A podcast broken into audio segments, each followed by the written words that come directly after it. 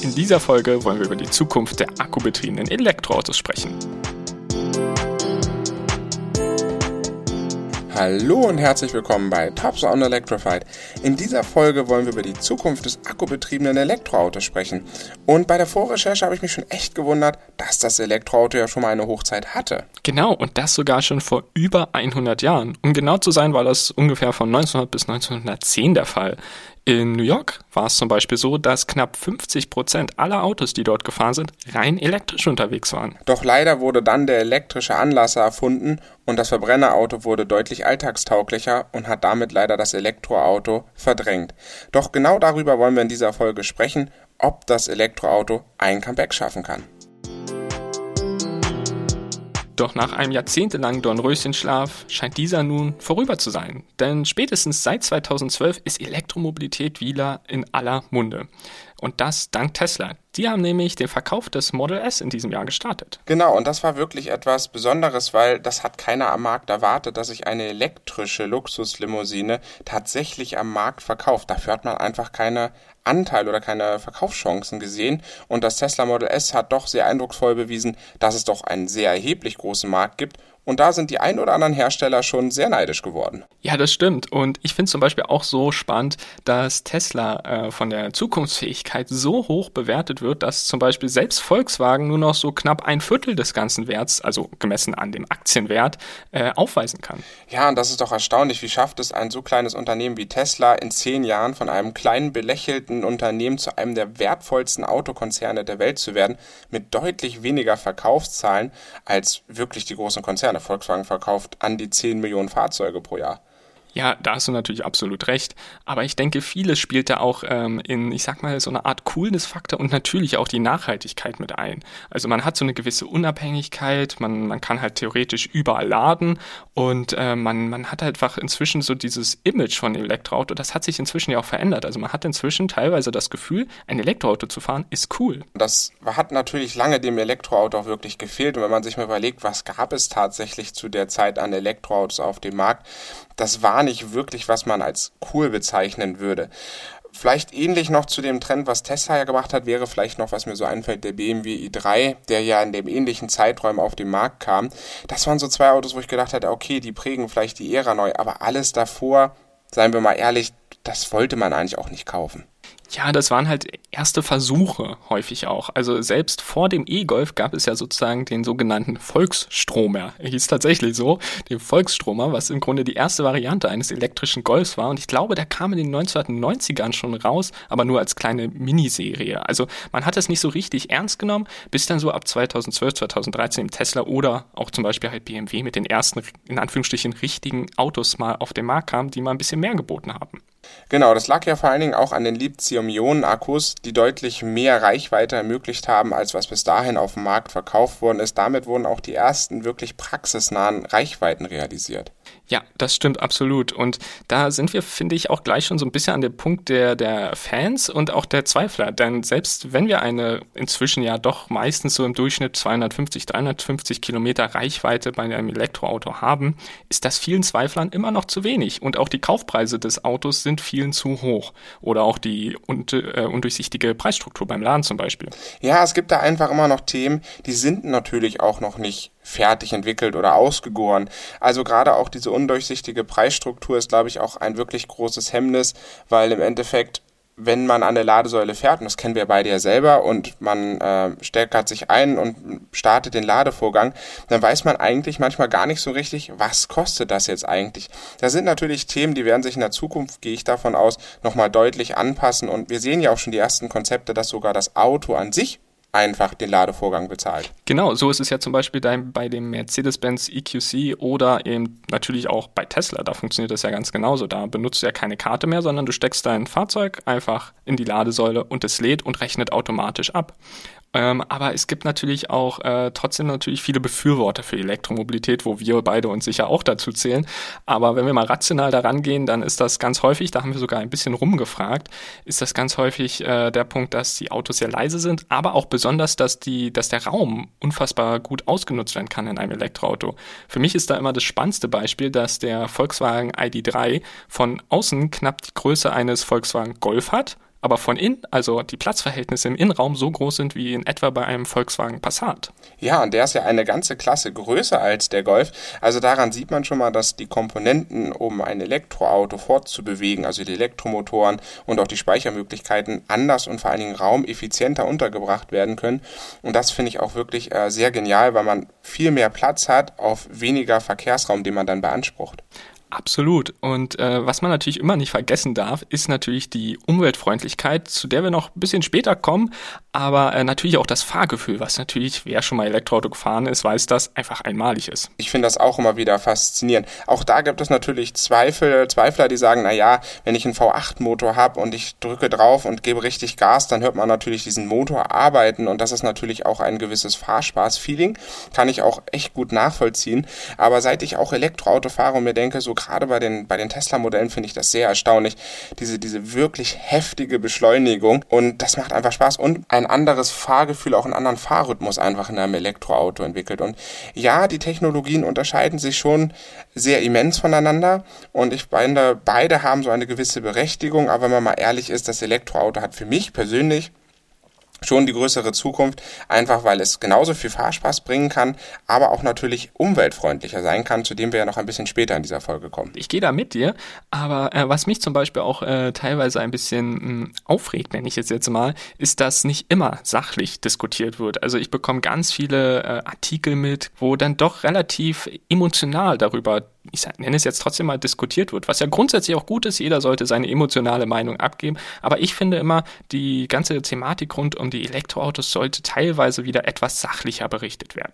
Ja, weil ich auch einfach finde, wir sollten weiterhin äh, technologieoffen sein. Wir wissen noch nicht, ob heute im Endeffekt das Elektroauto wirklich der Stein der Weisen ist, ob es der Verbrenner ist, ob es irgendeine neue Technologie ist. Und ich finde, das ist doch genau das, was daran spannend ist, was die Elektromobilität auch mit, den, mit der, mit der Pkw-Sparte gemacht hat. Wir fangen heute wieder an zu diskutieren, was für eine Zukunft kann das der, der Pkw haben, mit welchem Antrieb.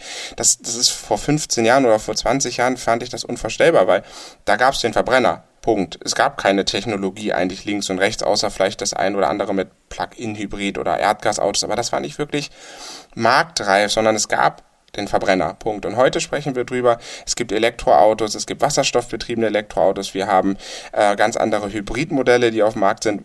Was, was ich jetzt nicht befürworte, aber die gibt es und es gibt ganz viele verschiedene Technologien und darüber sollten wir doch diskutieren, wie ein Mix dieser ganzen Technologien sich entwickeln kann und wie wir umweltfreundlicher werden können.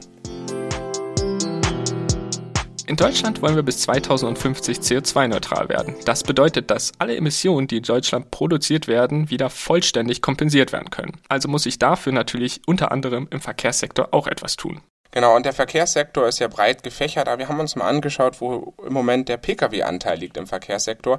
Und da sind wir so bei 11,5 Prozent am Gesamtanteil des CO2-Verbrauches in Deutschland. Das heißt, wir haben da schon im Pkw-Sektor einen großen Hebel, etwas zu ändern. Ganz genau. Und das wird auch schon seit einiger Zeit versucht. Und zwar die bekanntesten Vorgaben kommen natürlich von der EU. Und dort heißt es, dass aktuell nur 95 Gramm CO2 pro Kilometer bei jedem Fahrzeug ausgestoßen werden dürfen. Das klingt erstmal kompliziert, ist es aber eigentlich gar nicht. Genau, wir gucken uns nämlich als erstes an, was heißt denn eigentlich 95 Gramm pro Kilometer in der Praxis? Es entspricht ungefähr 4 Liter Benzin oder 3,6 Liter Dieselverbrauch. Und hier gilt der Durchschnitt, denn Elektroautos haben da eine besondere Einrechnung. Genau, denn diese werden einerseits mit 0 Gramm CO2 pro Kilometer gerechnet, ob das jetzt sinnvoll ist, sei mal dahingestellt, aber dann sogar noch doppelt. Sprich, wenn man ein Elektroauto hat, sind es in der Rechnung für den Flottenverbrauch im Grunde zwei Autos. 2021 hat sich das zum Glück mal ein bisschen abgeschärft. Jetzt liegt der Schlüssel nicht mehr bei 2, sondern nur noch bei 1,67 und sinkt dann über die nächsten Jahre sukzessive weiter runter, sodass die Hersteller immer mehr den Flottenverbrauch auch bei der Verbrennern senken müssen. Aber natürlich kriegt man den Flottenverbrauch mit reinen Verbrennern nicht auf 95 Gramm CO2 pro Kilometer. Das bedeutet wiederum, dass natürlich durch die EU-Vorgaben die Hersteller sogar dazu verpflichtet werden, Elektroautos zu produzieren bzw. zu verkaufen.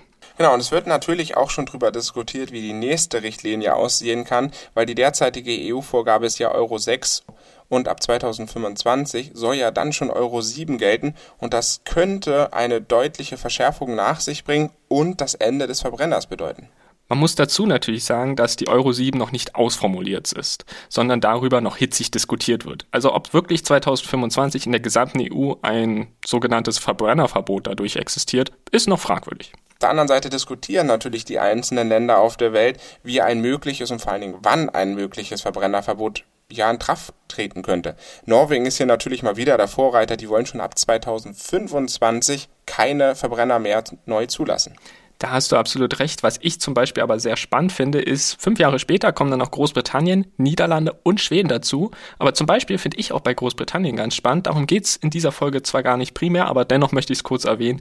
Die Plug-in-Hybride oder auch die Hybrid-Varianten sind dann tatsächlich explizit auch nur noch fünf weitere Jahre zugelassen. Insofern ist das in Großbritannien dann nochmal extra geregelt, was ich sehr spannend finde. Aber auch Kanada will dann 2050, wo wir in Deutschland CO2-neutral sein wollen, das Verbrennerverbot durchsetzen. Ja, und das ist halt spannend. Ne? Für die Autoindustrie sind das natürlich Zeitschienen, das ist schon fast um die Ecke, weil Autounternehmen denken natürlich nicht wie Verbraucher im Jahresabschnitten, sondern die haben natürlich eine Entwicklungspipeline von fünf oder zehn Jahren. Und wenn jetzt ein Land sagt, okay, wir wollen eigentlich in zehn Jahren keine äh, Verbrennerautos mehr haben, hat das natürlich auch nachhaltige Auswirkungen auf die Strategie der jeweiligen Autohersteller. Ich denke, spannend wird dabei noch sein, wie China sich entscheiden wird, die USA und dann natürlich auch, was mit der Euro 7 passiert, also sprich mit der EU. Denn ich denke, dass man die ganz großen Märkte beachten sollte und beim Auto ist das ja vor allem China. Aber jetzt stelle ich mir uns ja auch noch die Frage, kann denn das eigentlich das Elektroauto aus Umweltsicht tatsächlich die Lösung sein für dieses Problem? Ja, dazu gibt es natürlich ganz verschiedene Ansichten. Also wir haben jetzt in der Recherche Unmengen an Studien gelesen und einfach herausgefunden, dass es echt wichtig ist, darauf zu achten, welche Datengrundlage benutzt wird. Ja, weil da gibt es natürlich immer unterschiedliche, mal ältere Daten, mal frischere Daten, aber auch der Auftraggeber spielt eine große Rolle. Also wer gibt das die Studie wirklich in Auftrag? Auch da ändern sich die Daten, aber man kann ein paar zusammenfassende Sachen schon herauslesen. Ein entscheidender Faktor ist da zum Beispiel der Strommix. Das bedeutet, wo genau kommt der Strom her? Kommt der, ist das Kohlestrom? Ist das regenerativer Strom? Und da ist es von ganz zentraler Bedeutung, dass 100% äh, Prozent des Stroms regenerativ produziert wird. Zum Beispiel bei der ADAC-Studie fand ich das ganz interessant, dass der ADAC hier auch mal Kilometerzahlen mit angegeben hat. Nach dem Strommix von 2019 ist das Elektroauto nur geringfügig umweltfreundlicher als zum Beispiel ein Diesel oder Benziner. Hier müssen über 120.000 Kilometer gefahren werden, um besser zu sein, also umweltfreundlicher zu sein. Bei dem Strommix, wenn er wirklich tatsächlich 100% aus regenerativen Quellen kommen würde, bräuchten wir dafür nur 38.000 Kilometer. Also man sieht hier, wie man das Auto lädt, ist ein ganz entscheidender Faktor, wie umweltfreundlich ein Elektroauto sein kann. Aber das Schöne daran ist ja, der Strommix wird zukünftig mit allerhöchster Wahrscheinlichkeit immer regenerativer und sprich, dadurch wird das Elektroauto immer umweltfreundlicher. Ja, und das finde ich so spannend an einem Elektroauto. Also ja, wir haben heute noch das Thema, wenn man aus dem Strommix lädt, dass es nur geringfügig besser ist, aber man kann an der Energiewende sozusagen mitpartizipieren und das Elektroauto wird dadurch eigentlich jedes Jahr umweltfreundlicher. Doch was die Umweltfreundlichkeit eines Elektroautos angeht, darf man natürlich die Produktion nicht aus den Augen verlieren, denn diese ist ebenfalls relevant, denn diese sorgt ja gerade dafür, dass man erst eine gewisse Kilometeranzahl zurücklegen muss, damit das Auto genauso umweltfreundlich ist wie ein Verbrenner. Ein gutes Beispiel ist hier Volkswagen, die versuchen eine CO2-neutrale Produktion aufzubauen, um das Fahrzeug von vornherein umweltfreundlicher zu produzieren und damit natürlich auch den mitgegebenen CO2-Rucksack zu reduzieren und damit braucht das Elektroauto natürlich deutlich weniger Kilometer, um den Vorteil wieder herauszufahren.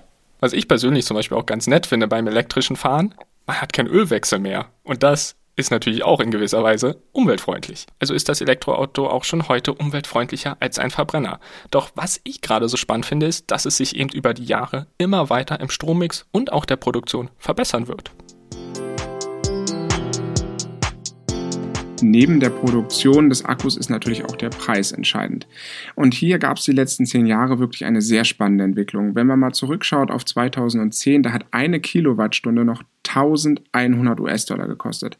Das heißt, bei einem 50 Kilowattstunden Akku, was ja so im Durchschnitt ganz normal ist bei Elektroautos heute, hätte nur der Akku alleine 55.000 Euro gekostet. Das muss man sich mal auf der Zunge zergehen lassen. Und da gab es einen echten Preisverfall.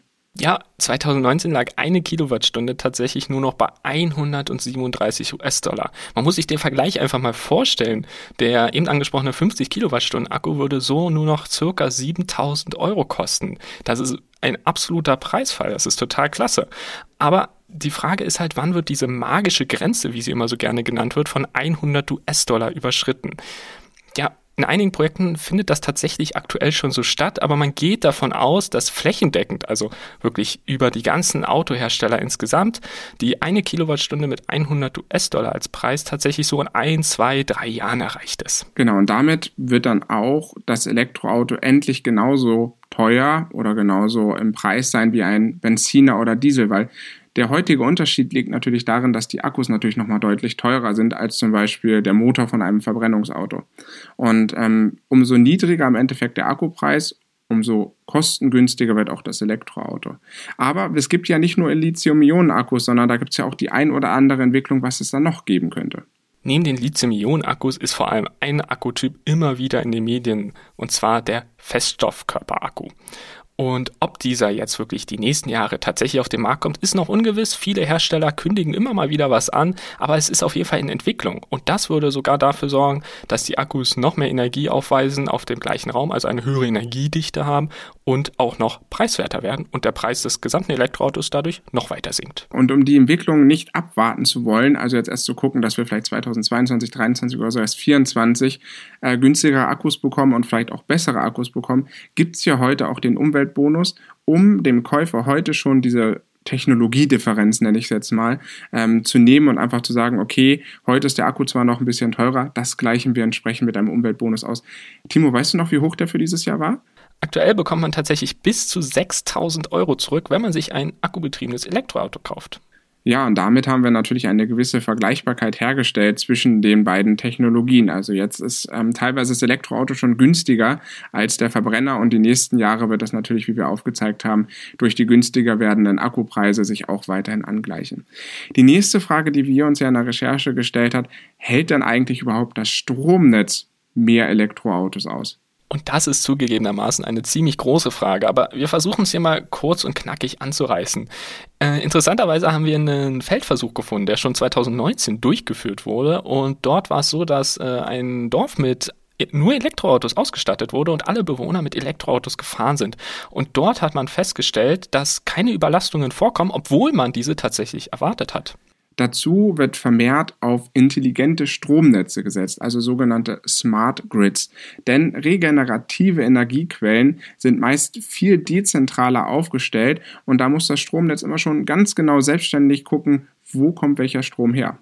Im Beispiel vom Elektroauto würde das bedeuten, dass Elektroautos eben auch bidirektional laden können. Das bedeutet, Autos können sich nicht nur aufladen, sondern auch entladen und so den Strom wieder ans Stromnetz abgeben, wenn zum Beispiel gerade zu wenig Strom allgemein im Stromnetz zur Verfügung steht. Darunter fallen natürlich auch noch viele andere Dinge, aber allgemein ist halt mit dem intelligenten Stromnetz die Möglichkeit da, dieses entsprechend zu entlasten. Das E-Auto ist dann sozusagen ein Zwischenpuffer, der natürlich auch regenerative Energie, die gerade zu viel produziert wird, auch einfach aufnehmen kann und auch wieder ins Stromnetz zurückspeisen kann. Also das ist auch nochmal eine Möglichkeit, um insgesamt das Stromnetz zu entlasten, wenn es mehr Elektroautos gibt, weil auch einfach das Elektroauto einen Beitrag leisten kann, um das Stromnetz sogar zu stabilisieren. Ein weiterer wichtiger Punkt im Rahmen der Technologie des Elektroautos ist natürlich die Ladeinfrastruktur, denn ohne die würde gar nichts funktionieren. Aktuell haben wir etwas mehr als 30.000 Ladepunkte in Deutschland zur Verfügung. Ladepunkte, muss man dazu sagen, sind nicht die Ladesäulen, denn eine Ladesäule hat in der Regel mehrere Ladepunkte, also sozusagen Stecker. Je mehr Elektroautos es gibt, desto mehr muss natürlich auch geladen werden. Und da gibt es das staatliche Ziel, dass bis 2030 insgesamt eine Million Ladepunkte zur Verfügung stehen. Und die ein oder anderen Hersteller sind auch fleißig dabei, diese Ladeinfrastruktur weiter aufzubauen. Das heißt, wir sind sehr optimistisch, dass es dann auch für jedes Elektroauto einen passenden Ladepunkt gibt. Zusammenfassend können wir zur Zukunft des Elektroautos zum Punkt Image sagen, dass noch vor wenigen Jahren das Elektroauto tatsächlich ein Nischenprodukt war. Inzwischen wird es aber immer cooler und wird auch häufig als modern empfunden. Doch die breite Akzeptanz in der Bevölkerung fehlt an vielen Stellen allerdings noch. Bei der Umweltfreundlichkeit haben wir festgestellt, dass Elektroautos schon heute besser sein können als Verbrenner. Aber es ist natürlich ganz entscheidend, wie sich der Strommix zusammensetzt und natürlich auch, wie das Fahrzeug produziert wird. Beides wird sich in Zukunft deutlich verbessern und so den Verbrenner in Sachen Umweltfreundlichkeit weiter zurückwerfen.